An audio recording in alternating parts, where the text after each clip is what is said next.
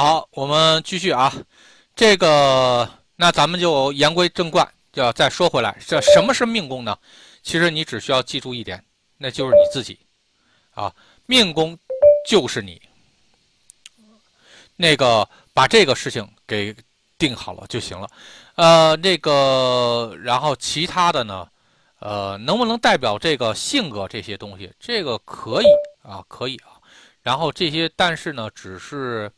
我们在平时，我们在平时紫微应用或者紫占应用的时候，因为我是很少去占卜啊，然后呢，一个人的性格的，啊，那个很少去这个写这个一个人性格的，然后所以呢，那个这个这个我对这方面不太。不太熟悉，我一般都是喜欢用用紫薇占事儿去解决问题。那解决问题的话，其实命宫最主要的就是承载着你到底是怎么样的啊，承载着你到底是怎么样的。呃，然后这个其他的包括什么性格这些东西，你会发现啊，经常是什么呢？用命宫断性格那帮人，把一个人性格断的挺挺好的，说的挺多的，往往他断事儿断的不行啊，因为是什么？他把一堆东西都给你了。而你你会你总会觉得哎，有一些东西是你自己的，所以这个时候你就会觉得，哎，这个东西好像是比较靠谱啊，比较靠谱。然后所以呢，这个就是这个命宫占性格啊，命宫占性格。但是我是很少去啊，很少去去处理这个事情。好，极恶宫这卡呢是这样啊，咱们就说极恶宫代表你的肉身啊，也代表你身上的所有的事情啊。你身上的所有的事情，所以呢，这个东西是什么呢？这个叫极恶宫，啊，这个叫极恶宫。然后呢，那个极恶宫其实更多的就是生病啊，身体不好啊，身体难受啊，身体疲劳啊，然后或者说你身上承承承担的重量啊，这些东西可能都会出现这个极恶宫的事情。然后，所以的话，这个就是极恶宫去表示，它也是你啊，它也是你。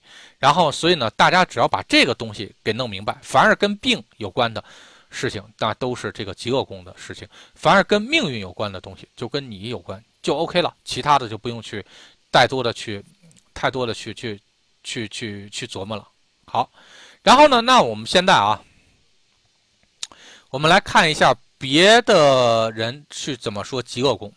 啊，极恶宫，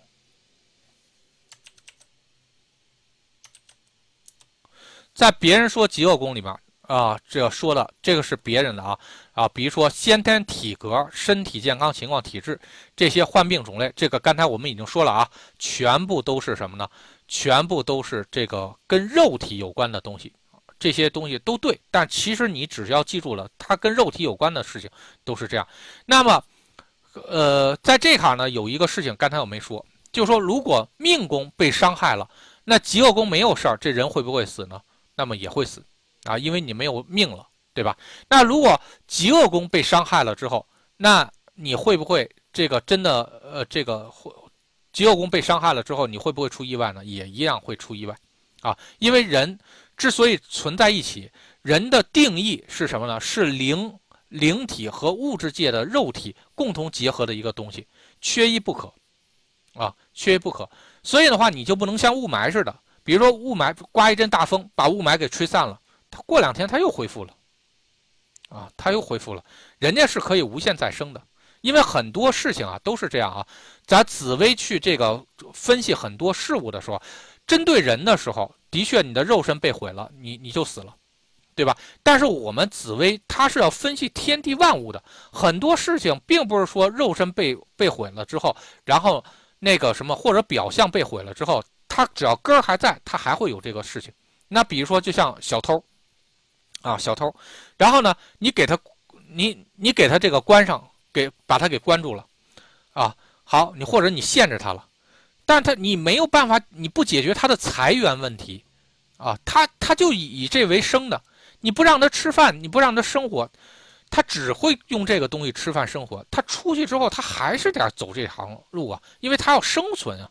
所以的话，解决偷盗这个最大的一个问题是什么？在他能够承受的情况下，你要给他一条让他可以养活自己的一条路，哪怕这条路他并不能大富大贵，但只要他能养活自己，他也不愿意去走那条路，对吧？你如果不给他走那不，你如果不给他指出一条路的话，你你只是单独的去断了这个事情，他还是要犯的，啊，这个就是什么呢？这个就一六共宗的这个关系。啊，这个一定要注意，但人肯定是不行的。人的话，肉身肉身被毁，那基本上一切都都完了啊。所以这个一定要是非常注意啊。然后呢，这身体健康、先天疾病，好，这个不用多师傅啊。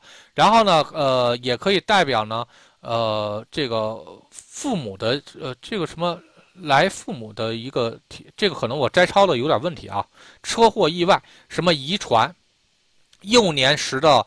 这卡说的是自己幼年时的健康和父母关系程度，这个跟这个没有太大关系啊，没有太大关系，这个是错误的啊。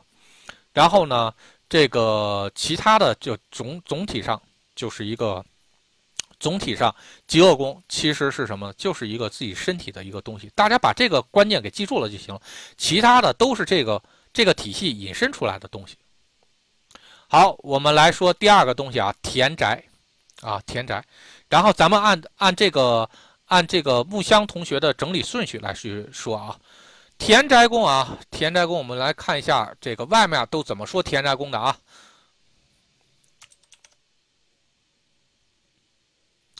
外面是如何说田宅宫的？好，好，田宅宫，田宅宫呢表示住宅，然后居住环境不动产啊，不动产这个是没有问题的。然后呢，这个呃，能不能继承祖业，这个不一定啊，不一定。这个但是祖业是祖产也的确是这个田宅，啊，这个是可以的。这所以呢，只能说是什么，呃，主产这行是是是算是跟田宅不动产有关系的，这个是没问题。然后存款这个也算是啊，固定资产存款。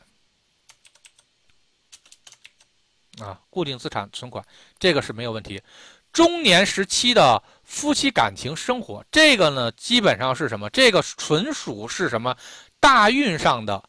记住啊，这个纯属是大运上的操作。因为你走到田宅宫的时候，基本上就三三四十岁的时候，啊，三四十岁的时候走田宅宫，所以的话，那肯定代表你中年的情况，对吧？然后而且田宅宫又是夫妻宫的这个一六共同位，那肯定也代表这个。这个夫妻的这个根本，对吧？心儿到底怎么样？这个是没有问题的。所以这个你通过这个东西啊，你就就知道人家为什么这么说了。其实这个纯粹是什么呢？纯粹是一种这个概念的偷换啊。它实际上就是谁谁中年不走的田宅宫啊？啊，要不然你就走的子女宫，要不然走的田宅宫，反正就是中年一定是这俩宫位，你不可能走到其他宫位上去。对吧？所以这个是很正常的。那那我就直接看那个田宅宫，那是我中年的大运。然后呢，夫妻感情生活呢，那说白了，那就是我的那个啥。因为田宅宫是这个这个夫妻宫的一六共宗位啊，所以你甭管夫妻宫在哪儿，田宅宫都是他的这个啥，这夫妻宫是田宅宫的一个表象啊，表象。所以的话，这个是很正常的事情。然后刚才咱们说这个一六共宗的说，那田宅宫还是什么？是你一切行为的一个一个内心内核，啊内核。然后这个也是很重要的。然后这工作场所、办公场所这些东西，这些是什么？这是通过叠加了，啊，通过叠加了。因为田宅宫代表的是地点，呃，代表的是这个啥？这个某一区域。那这个区域，如比如说你居住的区域，那叫你家。可以移动的移动的家，这叫车。然后呢，那么你这个呃，你你工作的地方，那个叫办公室、办公区域，叫你办公区、办公区，对吧？那么比如说你孩子啊，这个学习的地方，那叫学校啊，学习的区域，这叫学校。那包括你死了，你埋在的那个地方，那叫坟啊。实际上这是什么？这它都是一个核心，但它本身自己并不代表这些东西。这个东西它一定要结合其他的星，比如说跟事业宫有了联系，可以用叠宫的方式，也可以用什么四化的方式。当有了关系的时候，田宅宫可以去代表的是这些东西，但如果没有关系的时候，是不能够直接说田宅宫代表这些东西的，知道吧？它只是它只是你生命中的所有的场所的一个总称，但是它并不代表的是一定就这个东西，它是需要通过组组合的。好，然后呢，跟土地、国家、房产有关的东西，好，这些不用说了啊，上面已经说了。然后呢，这个田宅宫必须和子女宫、对宫一并参看。然后，因为呃，子女宫的出生固然和房产有和性生活有关，这个呢是这样啊，所有宫位的对宫，我们会单独拿出一张来去说啊，拿去说，这个是非常关键的啊，呃，这个是它的补充说明和它的结果位，是任何一个宫位的补充说明和结果位。比如说事业宫，事业宫的对宫就是夫妻宫，那夫妻宫是什么呢？夫妻宫是你的这个结果位。啊，结果位，然后好，那也就是说，你事业之外的地方，或者说事业的一个结果，你要走最终走向的东西，就是你的结果位。所以，为什么夫妻宫代表的是因果位？啊，为什么夫妻宫代表因果位？是你行为的结果，无论你的行为是打算做还是不打算做，但是你这结果造成了是什么样子，就是怎样的。所以，夫妻宫是结果位。然后，那 OK。这个我们再继续往下走，然后底下什么什么什么子女什么不动产，好，这个都跟这个有关系啊。好，然后呢，这个家财主业办公室财库，然后呢，这个好，平时能够用的比较还有比较多的是什么呢？家乡啊，家乡和出生环境，这个是真的经常用的比较多的。好，这个我觉得是什么呢？就外面的所有的东西，最后总结出来的。我我找的虽然不是说最全啊，但是我找的这些东西基本上就，基本大家都外面东西都是围绕这个东西走的啊。这个能能够提炼出来的就这些东西，我觉得还有点用啊，还有点用。然后田宅宫的确是看出生最开始的你的出生的这个环境啊，出生的环境是田宅宫，的确是这样。你之后的就按按运去走了。按运去走了，然后呢？那比如说，本命啊，本命田宅，田宅太阴落陷，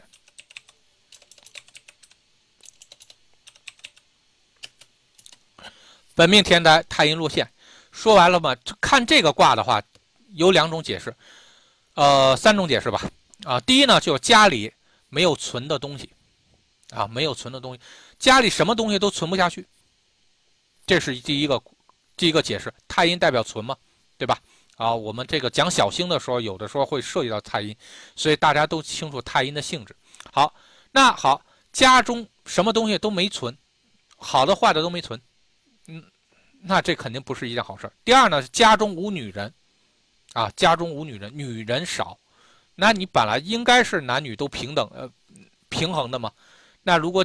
家中女眷少，那你就要多注意了，啊，这是一个不利家家人女眷的。但第三个是什么呢？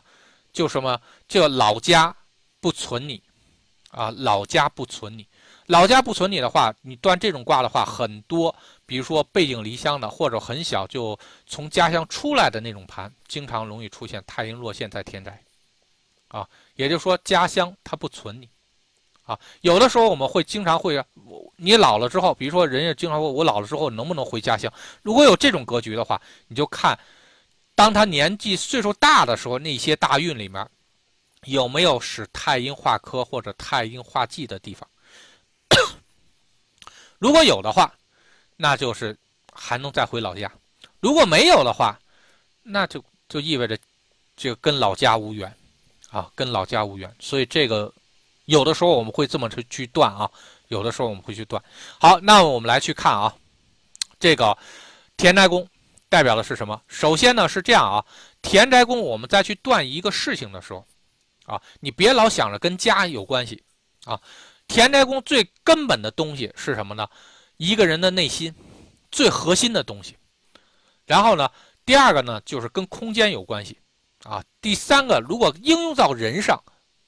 这是你的家运，啊，这是你的家运，然后所以就这三个东西，记住啊，就这三个东西，其他的东西全部都跟这个东西组合出来的，啊，都是跟这个东西组合出来的。所以呢，我们先说啊，第一呢，就意识，作为意识来说，然后它是一个核心的想法，是你的心儿。咱们咱们有的时候，我们田宅宫，记住啊，田宅宫有的时候，我们去查一个东西的本质和核心的时候，然后呢，这个就看田宅。比如说，你看这个东西，苹果啊，非常漂亮，但它心儿坏了，田宅坏了，那你就知道里面肯定出问题了。然后咱比如说一个国家，说这个国家心儿烂了，然后或者这个公司的这个高层心儿核心都烂了，田宅宫出问题了。啊，必然在田宅宫出问题，所以记住啊，这个就是这样的这么一个情况。然后呢，所以这个田宅宫就代表了心儿啊，核心也代表了天魂。这个天魂这个事情，我在讲福德的时候，呃，到时候咱们一块儿讲啊。然后呢，那个这个这个，现在我们先不讲这个东西。然后本性，然后家运就没有问题，因为田宅宫就代表是家这个事情啊。家这个事情，有关于家运的事情，我们会在这个夫妻宫讲夫妻宫的时候讲。然后出生时候的环境，这个没有任何问题啊。出生时的环境，家乡代表所所有代表的空空间的东西。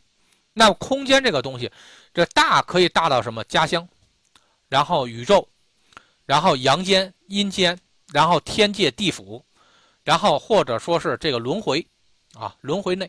啊，都可以称之为叫一个空间，因为它只要有边界的东西，就叫空间，啊。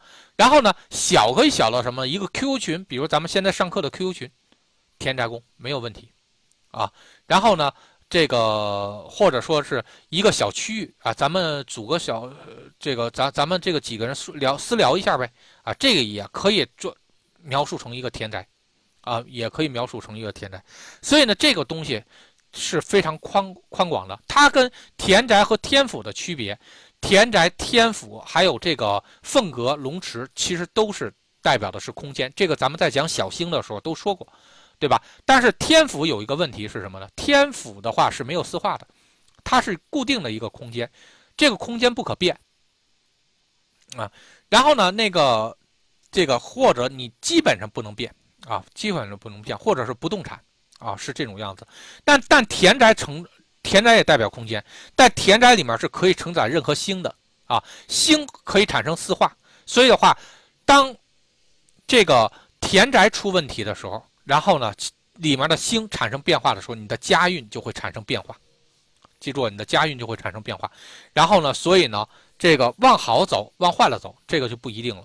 啊，这往好走，往坏走就不一定了，然后好。那么家运这行，咱们已经说了啊，这个田宅经常代表家运啊，家，然后呃，在家的表现和离家的表现。那在家的表现是什么？是田宅宫的表现。那出门的表现是什么呢？就是子女宫，子女宫的表现就出家外面的表现啊。所以有的时候为什么说是子女宫还代代表车呢？那很简单啊，那车是什么呢？在外面的家。或者说可移动的家，所以有的时候车的组合是什么呢？有的时候说的是天机啊，这是一个机械啊。你把车看成机械，这是一个机械。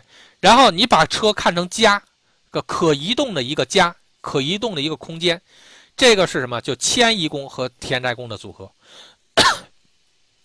你把车当成外面的一个家，啊。当成外面的家，那么是是什么迁移？这也是迁移宫和田宅宫的组合。但迁移宫和田宅宫组合可以合成一个宫位，这个宫位的名字就叫做子女宫，啊，所以呢，你可以是两个宫位互相星情和叠宫互相组合，也可以说把它们组合成一个宫位。这就跟那个什么破军是代表水，这就跟破军代表是有力量的水。然后那能不能用太阴来组合呢？可以啊。太阴加力士，就是什么有力量的水，啊，有力量的水。但你不能说太阴就是破军，这个是不行的。所以破军有的时候一般都是有代代表力量嘛，对吧？它又确实有水的属性，所以有力量的水。所以你沾洪水的时候，基本上都是破军。所以有的时候这个就是为什么呃为什么外面会告你，就是说迁移宫是代表呃对不起啊，子女宫有的时候代表车。然后车如果出问题，为什么这样呢？它实际上是这么一个，就是这么一个道理。但是你不要傻傻的这么去应用，那就没有意义了，对吧？所以这个一定要注意啊。好，然后呢，那么我们修行的所有的东西，都是在修行的是天魂，因为你的命魂，啊，命魂是你现在的想法。然后呢，但你让你每一次进行轮回的到底是什么呢？是你的天魂，啊，是你的天魂。你的天魂要和不同的命魂和地魂结合在一起，然后才能形成那个，才能形成这个这个这个我们的人生。啊，才能形成我们的人生。所以呢，那个，呃，所以呢，这个什么，这个这个这天魂也是代表的是这个这个田宅。这个我们在讲那个福德的时候，然后我们去可以再说啊。好，然后那么这卡核心本质啊，这个不用说了，对吧？所以有一个很重要的一个格局，当田宅宫啊，当田宅宫出现的是地劫。天德的卦象，这是他妈缺德缺到心儿里了，啊！就这个人，他一生一定会干一些缺德的事情，然后，所以呢，这是这核心比较缺德，所以有的时候啊，你会发现一个人他在外特别好，但他的心儿出问题了，啊，就容易出问题，啊，就容易出问题。好，太阴落陷啊，这个家乡不存你，咱不用说了。然后呢，这个田宅宫的叠宫。可以看父母的田宅和爷爷奶奶田宅，这个我们到时候讲叠宫的时候再去说，啊，汽车不用说了啊，在家破军男性一般看田宅，破军是突破成为家人，啊，这个是这样，这个我估计是当时那个这个讲这个感情的时候，木香同学总结的东西啊，他是这样啊，破军是代表突破。然后，那人和人之间呢，他有很几好几个突破。第一，比如你不认识的时候，你们俩之间的关系产生突破了，好，就认识了，啊，这升级突破嘛，升级。然后呢，那好，认识了之后呢，然后好再突破呢，就比如说确定了男女朋友关系，啊，确定了男女朋友关系，那你就可以处了，啊，处关系了。那好，男女朋友关系再突破的时候，就变成了是什么呢？就变成了这个。这个成家卦啊，就成家卦，然后有的时候是突破到了是什么呢？要搭帮过日子，就突破到了这个兄弟宫；有的时候呢，就突破到了这个这个田太公，就成家了啊。所以呢，有的时候这个结婚这件事情，有的时候我们它表现形式不一样。有的时候说的是什么呢？说的是啊，这俩人组合在一起了，连真了。就合在一起了，两个不该合在一起的东西合在一起了，好连针。然后有的时候呢，它表现的是，哎，他们俩突破成家了，共同组合成家庭。然后有的呢，他就说什么搭帮过日子了。有的呢是什么呢？完成了一个证书啊，所以他每次说的情况都不太一样。这个呢，一定要还是要这个明白。好，这个就总体的田宅，你看了田宅之后，你至少要想能有这个几个印象。比如核心心儿、天魂啊，涉及到修行的话，就往天魂上想啊。然后涉及到这个这个房产的话，就往家房产啊这卡想。涉涉及到这个呃这个这个空间的话，那比如说他他要形容某个区域大小的话，就往空间上想。所以的话，基本上你就把所有的东西往这上组合，你就 OK，就没有任何问题。好，福德啊。福德是比较复杂的一个东西啊，然后呢，那福德呢，其实说白了是这样的，能不能代表自己的福气呢？可以，啊，所以呢，这卡是有福气的，但这个福气是不是主主要的东西呢？其实不是主要的东西，然后你百分之八十以上的你沾福德宫应用的东西，都代表的是这个人此时此刻的心情和想法。啊，心情和想法，所以福德宫最主要应的是什么？心情想法很多啊，心情想法很多，这个一定要注意啊。然后呢，其他的东西其实并不是特别多，并不是特别多。所以的话，你看着福德宫就一定跟心情想法挂钩就 OK 了。好，那我们来说啊，呃，那么这个啥？比如说跟心情想法有关的，那肯定福德宫有天喜的话，那太好了。啊，有天喜的话就开心卦，对吧？那么这个啥？那么还会有一些凶星啊，那怎么去解释呢？那比如说福德宫代表想法的话，有零星的话肯定是代表心烦，啊，有火星的话很急躁、很着急，啊，有火星的话很急躁、很着急，有擎羊的话伤痛。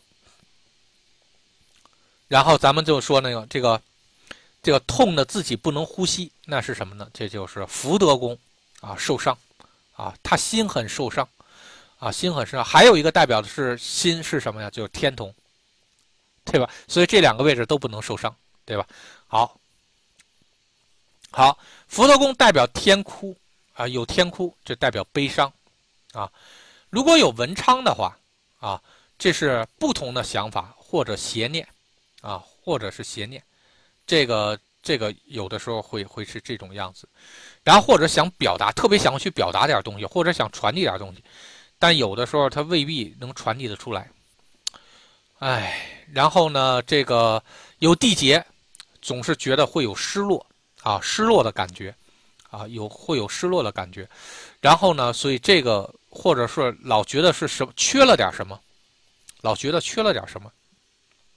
所以这就是福德宫啊，有地劫，然后呢，那么有地空是什么呢？那就过分膨胀。咱们说这个人思想很膨胀，你膨胀什么？那你得看具体的心情，对吧？带有地空的话是，哎，这个啥膨胀，或者咱们就直接说一下，你想多了啊，想多了，然后什么想多了，那就再结合其他的星，但是至少有地空，代表的是膨胀。啊，这个请木香同学补一下啊。福德宫有两个东西是比较麻烦的，一个是廉贞妙望，一个是陀螺。啊，如果福德宫有廉贞妙望和陀螺的话，都代表的是这个他的思想，说白了很容易钻牛角尖儿。廉贞是什么？求在一个地方了，把思想求在一个地方，就认准这个事儿了。这个事儿不成功，我就不想干其他事儿了。所以在咱们来说呢，就有的人说那个什么，就说你这这什么吃秤砣了，然后你怎么就不能换个东西啊？然后或者说你非在一棵树上吊死啊？然后呢，这个你换一个地方，这是什么？就廉贞在福德，他就认准这事儿了，他就想在这个事儿他绕不出去了啊，就是廉贞。然后陀螺也是这样，思想原地打转。所以有的时候我们经常会说说你你这思想你转个弯行不行啊？你能不能不在这儿打转啊？这个哎，就是连这个福德宫有陀螺，他经常是什么？他就经常想一个东西。咱比如说好的地方是什么？我经常思考点什么东西，或者持续思考点什么东西。我经常在这儿思考。那比如说人数学家，这个是没有问题的，对吧？那你要是形容女生、形容感情的话，如果福德宫有这个东西，那绝对不是一个好事。啊基本上陷入到一个东西里面出不来了。那福德宫有几个东西是比较麻烦的啊？然后呢，那比如说福德宫有这个左辅，那代表是思路多多，想法多啊，思路多，想法多。然后呢，又想这个又想那个啊，它是这种样子。这个是要福福德宫有想这个左辅是容易出现这种情况。那如果有右臂呢？哎，思想经常转弯今天咱们想，哎，今天咱们去这个海南吧，先定的这个。结果呢，还没等走呢，哎，咱们不行，改去新疆吧。我想去喀纳斯湖看一下。转思想转变，啊，如果思想转变是这样啊，如果他经常思想转变，这个东西就比较麻烦。那比如说你往好了方向转还行，你往坏了方向转，那谁也受不了。尤其是左辅右顾，左左辅右弼同在福德宫，那是最脑袋疼的，是经常多想法换来换去，换来换去，换来换去。那这个人，我跟你说，那是这个很麻烦的一个事情啊。所以呢，左辅右弼同宫，如果在福福德，那绝对是太郁闷了啊，太郁闷了。然后福德宫最怕的是什么？太阳落陷啊。福德宫最怕的就是太阳落陷，因为很多自杀局，记住啊，很多自杀局都是福德宫太阳落陷，因为看不到希望，看不到这个这个未来，看不到光明，那人就容易走向绝路，啊，所以福德宫太阳落陷是很恐怖的一件事情啊，所以这个大家一定要注意。呃，然后呢，还有什么呢？呃，还有那个，就比如说福德宫有天机，这一般就是脑子看转的慢还是快，那就要看那个天机的旺旺妙程度啊。那个福德宫太阳落陷的话，那明官你之前不是也挺悲观的吗？对吧？什么事儿都往坏的想，这不也有这个事情吗？呃，但是这个特别严重了，就容易这个自杀，啊，呃，特别严重就自杀，他看不到希望，他去总总会觉得是什么没有那个什么化忌了，就就不是严重了，化忌了，福德宫太阳落陷化忌了之后，不就看到光明了吗？对吧？啊，这个就你你，但是能让福德宫太阳落陷化忌的只有一个地方。就是这个甲干的位置，所以你得看甲干的宫位是什么。有化忌是好事儿啊，有化忌是好事儿。落陷化忌是从没有希望看到希望，这是好事儿。就怕什么落陷，然后还化禄了，那就完蛋了啊，那就完蛋了。好，这个就是什么？我们经常所应用的福德宫的一些东西啊。这个，所以你们看着这个东西，你就知道福德宫代表是什么。它这说白了就一想法。好，我们再说点更深层次的东西啊。那更深层次的东西呢？我们就还要回到这坎，啊，还要回到这坎。这坎呢是什么呢？就是命宫福德和田宅之间的关系，啊，命宫是你的命魂，命魂其实跟你的这个这个福德是一样的，啊，所以呢，我们经常的是什么呢？我们人是三魂体系啊，三魂体系啊，呃，一般地魂是很少工作。啊，一般地魂很少工作，一般都是天魂和人魂比较这个比较强。所以的话，比如说我们当看一个东西的时候，比如说像广告牌吧，啊，广告牌，或者你看电脑，当这个你看着电脑的时候，出现了一大片字儿，这个字儿假设说是中文啊，你肯定认识。所以你当你看到的时候呢，它会出现一个第一第一感觉是什么？这是这是你的这个这是你的。天魂再去工作，然后呢？当你开始读字儿的时候，去进行思考了，这是你的人魂再去开始工作。所以人魂工作是什么？是福德宫。所以你的想法，记住啊，你的所有的想法，这个东西都是什么？都是这个啥福德宫和命命宫的事情。你你的第一是第一第一阶段的一个潜意识，包括你的第一主观或者第一直觉。这个东西是什么？是天同和这个天同和田宅之间的关系。这个是你天魂的东西，所以有的时候我们当看到一个人的时候，明明我们觉得没有道理喜欢他，你用各种各样理由，你没有办法喜欢他，但是你你会发现什么？你就会喜，你就会这个不呃不自觉的去愿意跟他说话。好，这是什么？这是你的天魂感应到他了，你的天魂记着他。啊，这个人到底是谁？然后，但只不过你没有这个曾经前世的记忆了啊，所以的话，你自己是感应不到这些事情。然后呢，所以的话，我们修行的时候，主要就是修田宅，还有修这个修这个天童。然后呢，所以呢，我们在打坐的时候，为什么是什么呢？让你打静坐，从来没有人说让跑着步让进入到这个跟天魂沟通的状态。为什么？因为我们的人魂和我们的肉身还是很关键的。然后呢，所以呢，就说我们一定要静坐。打静坐的时候，使自己完全处于一种安静的状态，自己也不再去想任何东西的时候，这时候你的天魂才能开始工作，啊，他的工作就比较活跃了。实际上，打坐就是在训练天魂，努力工作、努力活跃的一个过程。因为平时我们都是，都是我们把它压制的。所以呢，你会发现，越聪明的人。记住啊，越聪明的人，然后呢，这个智商逻辑性越好的人，这是他的人魂非常好，所以他的福德宫，然后呢，包括他命宫，他一定速度转得快，啊，他想东西、转东西一定速度快。然后你会发现，越是修行特别好的人，越是灵感特别强的人，你会他发现他不会说是这个啥，他在人间，呃，这个他的逻辑性很强。因为没办法，因为他一定是什么人魂和这个这个福德宫，他不是很强，他不经常压制他的这个天魂，他才能有这种方面的感觉。所以呢，这个就是很重要的一个事。你什么时候能够训练天魂呢？比如说你看东西，比如说你看一个拉丁文，拉丁文你肯定不认识，对吧？